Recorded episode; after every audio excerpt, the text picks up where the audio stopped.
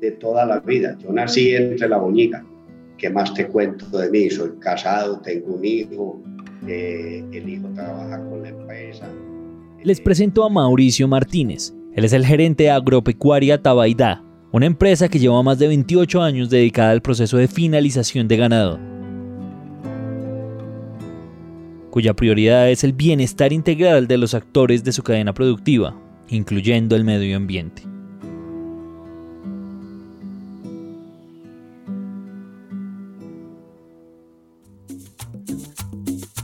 Esto es Juntos Construimos País, un podcast de Grupo de Éxito en coproducción con Naranja Media, en el que contamos las historias que hay detrás de las personas que todos los días trabajan por Colombia. Bienvenidos. Mauricio es un hombre apasionado por el campo, generación tras generación. Su familia se ha dedicado al cuidado del ganado, su papá fue ganadero, él es ganadero y ahora su hijo es ganadero también. Pero no nos adelantemos todos los, nosotros salíamos en noviembre a las vacaciones y entrábamos en febrero y salíamos y al otro día volveríamos para la finca. Y eran cuatro meses que estábamos en la finca. Desde que tengo uso de razón, pues yo aprendí a montar a caballo cuando tenía seis o siete años.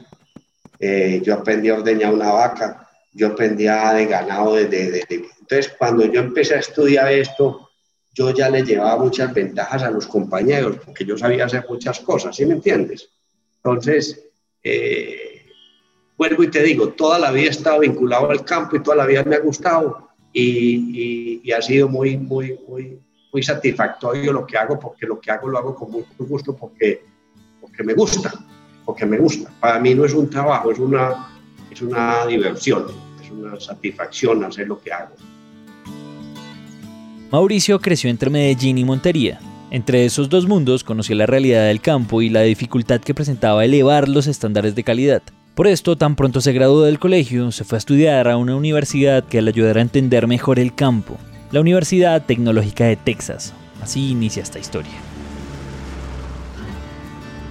Pues llevaba dos o tres años aquí en Colombia, llegado de los Estados Unidos. Yo venía con muchas ideas en la cabeza. Empezamos a desarrollar un plan de trabajo a manejar las pasturas, a manejar unos temas rotacionales eh, que no se conocían en esa época. Estoy hablando hace 28 años, la cosa era muy distinta y empezamos a, crecer en el tema con unas metas muy claras y era eh, de tener una empresa representativa en la zona con muy buenas prácticas de manejo, pero sencillas.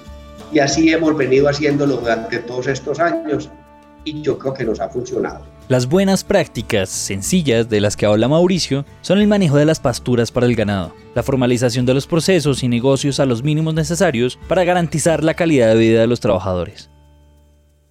Estoy hablando de hace 20 años. Hace 20 años el campo colombiano era totalmente informal, totalmente. Y la gente, pues me parece que sobre todo aquí explotaba mucho al campesino. Muchos no tenían cédula, muchos no tenían partida de, no sabían dónde estaba la partida de nacimiento. Muchos nunca se casaron, todos son en unión libre para poder registrar los hijos. Formalizar eso fue un proceso, fue una transformación muy difícil. Hacerle entender a los ganaderos que había que formalizar el negocio para que si nosotros queríamos crecer como crecimos, poder tener los clientes que nosotros necesitábamos para acabar con todos los intermediarios y poderle vender a las grandes cadenas.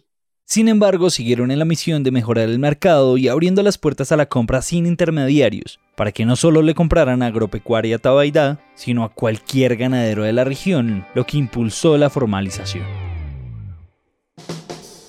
Entonces, ¿qué empezamos nosotros a analizar? ¿Por qué tenemos que dejar que nuestro producto, que nosotros hacemos un esfuerzo muy grande para sacar un buen producto, tenérselo que entregar a dos o tres intermediarios para que llegue al punto final? ¿Cómo hacemos para evitar esos intermediarios? Me reuní con los señores del éxito, ya en conversaciones con ellos me dijeron, ¿qué posibilidades ven ustedes de que nosotros pongamos el comprador allá? Le dije, todas. Y nosotros estamos abiertos y les vamos a ayudar. Y así fue que el éxito llegó a Córdoba a poner sus compradores en Córdoba. Y así cambiamos el negocio de poner las canales en Medellín, a ellos comprar los ganados en finca, los llevaban a Figosinú y Figosinú les prestaba el servicio de la matada y la despostada, que fue lo que ellos se dieron cuenta. Hombre, nosotros estamos cometiendo un error y es traer unas canales a Medellín a despostarlas aquí si no tiene desposte. Nos sale mucho más económico despostarlas allá y repartir ya las cortes a los diferentes mercados.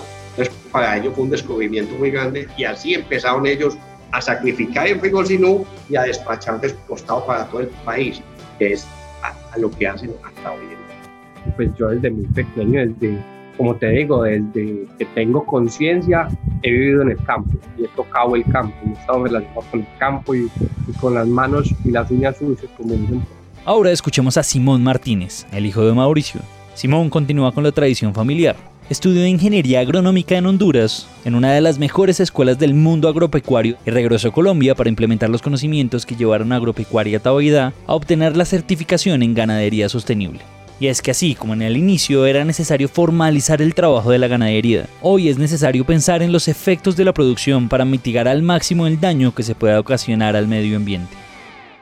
Es un tema de, de ser conscientes de realmente entender la importancia no solo de las buenas prácticas ganaderas o agrícolas, sino también el impacto que estamos generando nosotros como seres humanos dentro del campo.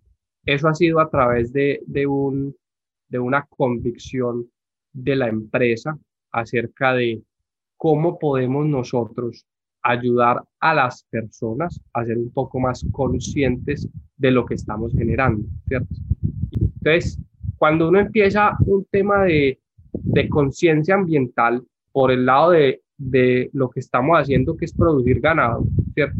Eso va a ir desarrollando y lo va acercando a uno también a una conciencia personal. No solo te abre las puertas a, a ser eh, amigable con el medio ambiente en base a la producción, sino que te abre campos como ser amigable a raíz de cada uno de los campamentos donde vive cada una de las personas que trabajan en esta finca. Cuando dicen buenas prácticas, pareciera que estamos hablando de cualquier cosa, pero en realidad se trata de un esfuerzo importante en reforestación, cuidado y preservación de las especies silvestres nativas, o el seguimiento estricto a los procesos de producción para controlar la cantidad de residuos y desechos. Y más de 50 temas que darían para hablar en un nuevo podcast sobre sostenibilidad ganadera. Muchas veces exigimos más no damos, y eso es un gran error que cometemos muchas veces en el campo entonces el campo siempre lo hemos tomado como una finca y como, como algo que, que, deje lo que eso produce solo. Y ahí está el error grande que nosotros tenemos. Cuando uno realmente entiende que el personal hay que capacitarlo y que al capacitar ese personal estás generando un crecimiento personal en esa persona que estás haciendo, es el crecimiento personal que estás generando en cada una de las personas porque ya no estás impactando solo a esa persona que capacitas, estás impactando a toda la familia que tenés detrás. Entonces, ya no es el padre solamente, es el padre, son los hijos y son los nietos de esa generación.